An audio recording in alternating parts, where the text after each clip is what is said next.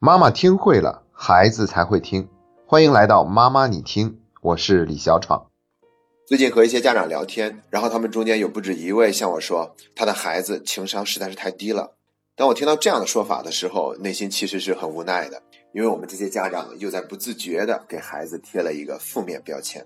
而且这个负面标签跟我们平常给孩子贴的那些马虎、胆小、内向又不太一样，因为那些都是有一个具体的指向的，而我们说的情商，它是一个很广泛的概念。甚至连我们自己都说不清楚情商究竟是什么。但是，当我们看到孩子的一些行为，比如说说话说不利索，又或者不愿意去跟陌生人打交道，或者做一件事情做不好的时候，就直接给孩子扣上了一顶情商低的帽子。这对于孩子来说肯定是很不公平的。所以，我们今天这期节目呢，就跟大家来聊一聊情商究竟是怎么一回事儿。那我们家长又应该怎么样去帮助孩子提高他的情商？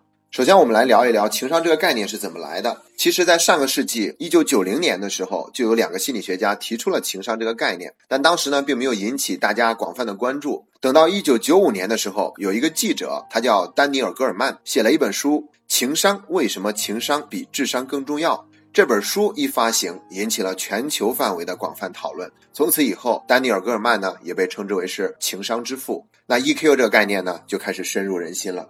但是，即便是在他那本书里面，也只是提到了 EQ 这个概念，但却并没有给 EQ 下一个精准的定义。直到今天，学术界还在不断的去探讨、去完善和界定究竟 EQ 是什么。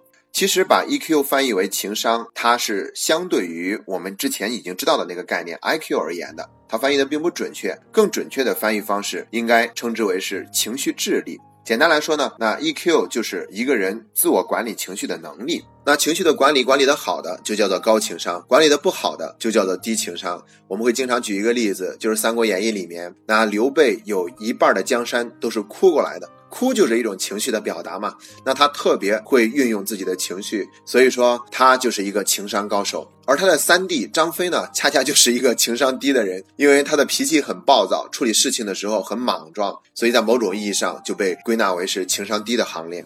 那有的家长可能会说了，哎呦，我家孩子就是情绪这方面特别不稳定，那是不是他这一辈子就只能是情商低了呢？要告诉大家一个好消息，情商是完全可以通过有效的方式去训练提升的。像在学术界，他们很少使用 EQ 这个词，显得太山寨了，他们更喜欢用另外一个词 SEL，翻译成汉语就是社会情绪能力学习。也就是说，现在已经有很多的研究都在去讨论怎么样去提高一个人的 EQ 了。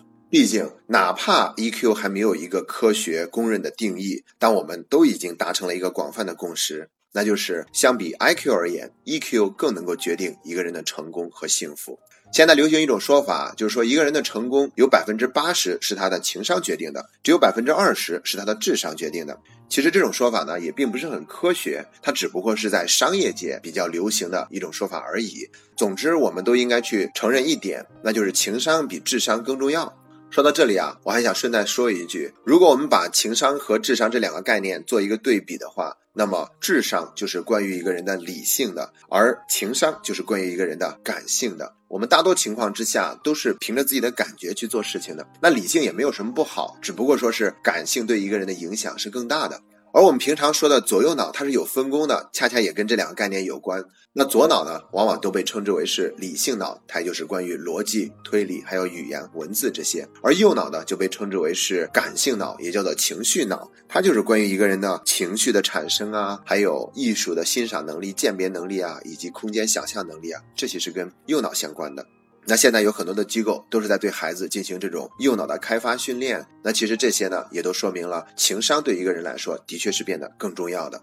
那我们家长要怎么做才能够让孩子的情商有所提高呢？这需要先去了解一下情商它包括哪五部分的内容。第一部分叫做自知。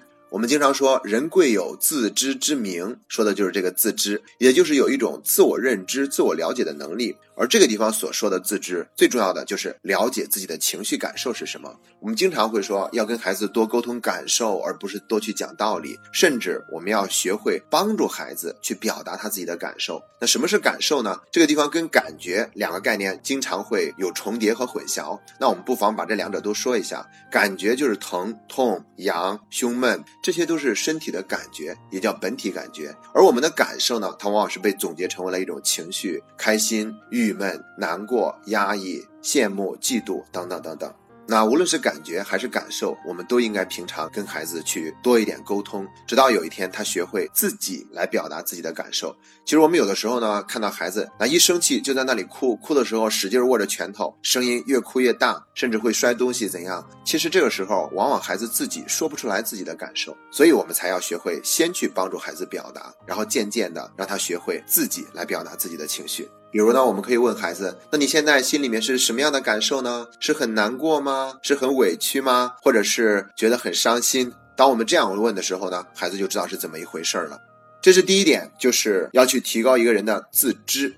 接下来说第二点，叫做自理。那这个地方说的自理，不是指的生活上的，而是指的对情绪的自我管理的能力。也就是说，一个人他有情绪的时候，除了要知道自己的情绪是哪一个，同时还要学会去合理的释放自己的情绪。比如说，一个人伤心的时候哭就是一种情绪的释放，那愤怒的时候呢，大吼也是一种释放。关键就在于很多人，特别是孩子，他不知道应该用一种什么样的合理的方式去表达宣泄自己的情绪。那很多孩子他的情绪往往是被压抑的，因为有的家长不让孩子哭嘛，又或者有的孩子在生气愤怒的时候会出现摔东西的行为，甚至是拿头撞墙。那最近呢，我已经听到有两个家长跟我讲，孩子着急生气的时候就在那里拿头撞墙，他是在用一种自我伤害的方式去发泄自己的情绪，甚至有更严重的呢，就是拿小刀割自己，用自残的方式让自己的情绪得到一种释放。当然，它里面还有更多复杂的因素了。那我们说到这里，就是想要告诉家长，一定的平常跟孩子说，如果你现在很难过的话，是可以哭的。不要在孩子哭的时候呢，就直接上去说一句话：“你别哭了。”这是对孩子来说是压抑他的情绪的。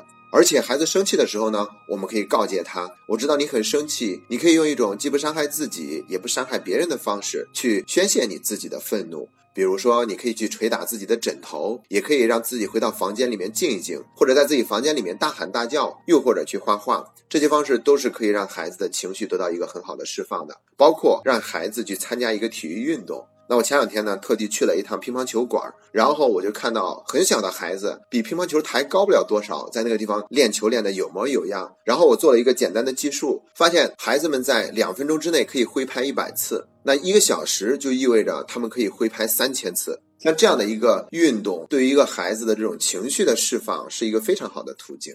总之呢，在孩子有情绪并且不知道怎么样去释放的时候，我们千万不要去打压，而是说让孩子学会用一种合理的方式，既不伤害自己又不伤害别人的方式去表现出来，这样就会让孩子慢慢的学会了自理。接下来我们说第三点，自强，也就是一个人自我激励的这种能力。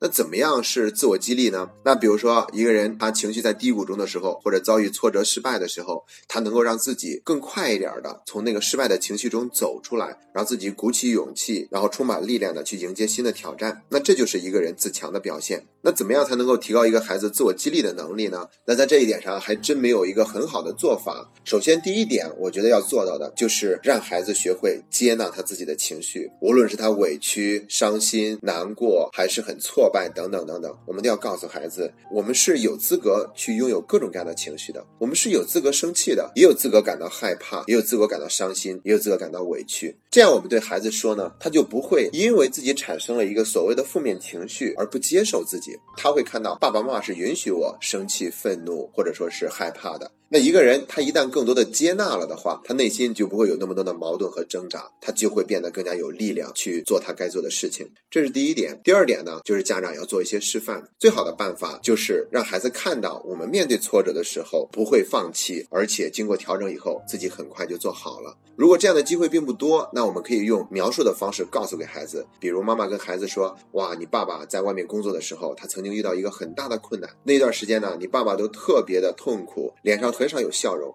但是很快他就让自己调整了出来，努力的去拼搏，哎，最后终于那个危机完全的化解了，事情变得越来越好了。所以你爸爸做的很棒。那我们还可以用这样的方式，顺带在孩子心目里面去树立父亲的光辉伟大的形象，同时也让孩子学会自我激励。说完了第三点，我们再说第四点，叫做移情。移情是一个心理学上的名词，简单来说呢，它就是一个人去感受别人的情绪的能力，也叫做感同身受的能力。那在之前的节目里面呢，我们也曾经讲过，一边要去帮助孩子，让他学会表达自己的感受，同时呢，还要跟孩子主动沟通我们自己的感受，并且让孩子学会感知别人的感受究竟是怎样的。那这一部分就是关于移情。怎么样去让孩子去学会顾及别人的感受呢？那我们平常就可以去跟孩子们去聊天嘛，去跟他说我们现在的情绪是怎么样的，或者平常我们去主动问孩子，那你看妈妈现在的情绪是什么样的？又或者在看电视的时候去问孩子，那你看他现在脸上的这个表情意味着他是什么样的心情？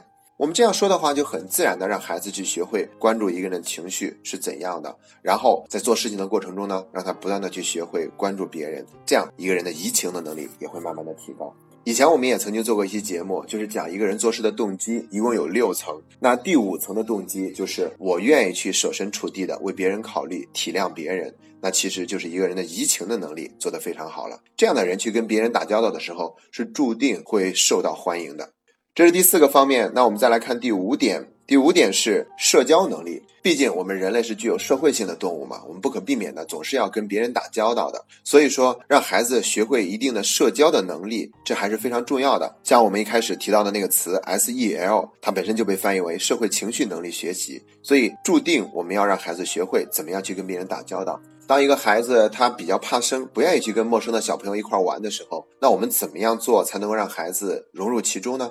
最好的一种做法就是作为家长，我们先融入其中，然后邀请孩子跟我们一起融入其中。慢慢的，我们从中撤出来，他也跟那些孩子玩得很开心了。在这个过程中，我们要有足够的耐心和等待。那我有一个朋友，他在餐桌礼仪这方面就懂得很多，因为他小的时候家教特别的严格，妈妈经常会带着他参加一些这种聚餐，无论是朋友的，还是他妈妈的同事，又或者是生意伙伴。所以这个孩子呢，他从小在这种餐桌礼仪这方面都得到了非常好的训练，以至于我们平常一块聚餐呢，谁应该坐在哪里，上一道鱼应该把鱼头冲着谁，鱼尾冲着谁，这些我们都不大懂，就我这个朋友他是知道的最详细的。那像我这位朋友，他在这方面懂得多一点点，就的确会提高他在社交方面的这种自信心。那作为家长呢，我们不妨就多带带孩子出去，在一些公众场合去玩，多给孩子一些接触陌生人的机会，然后也在家里面提前帮孩子做好充分的准备。当孩子没做到的时候呢，我们要给孩子一份耐心、理解，直到他有一天终于能够做到。今天的节目就到这里，这是妈妈你听陪你走过的第一百六十四天。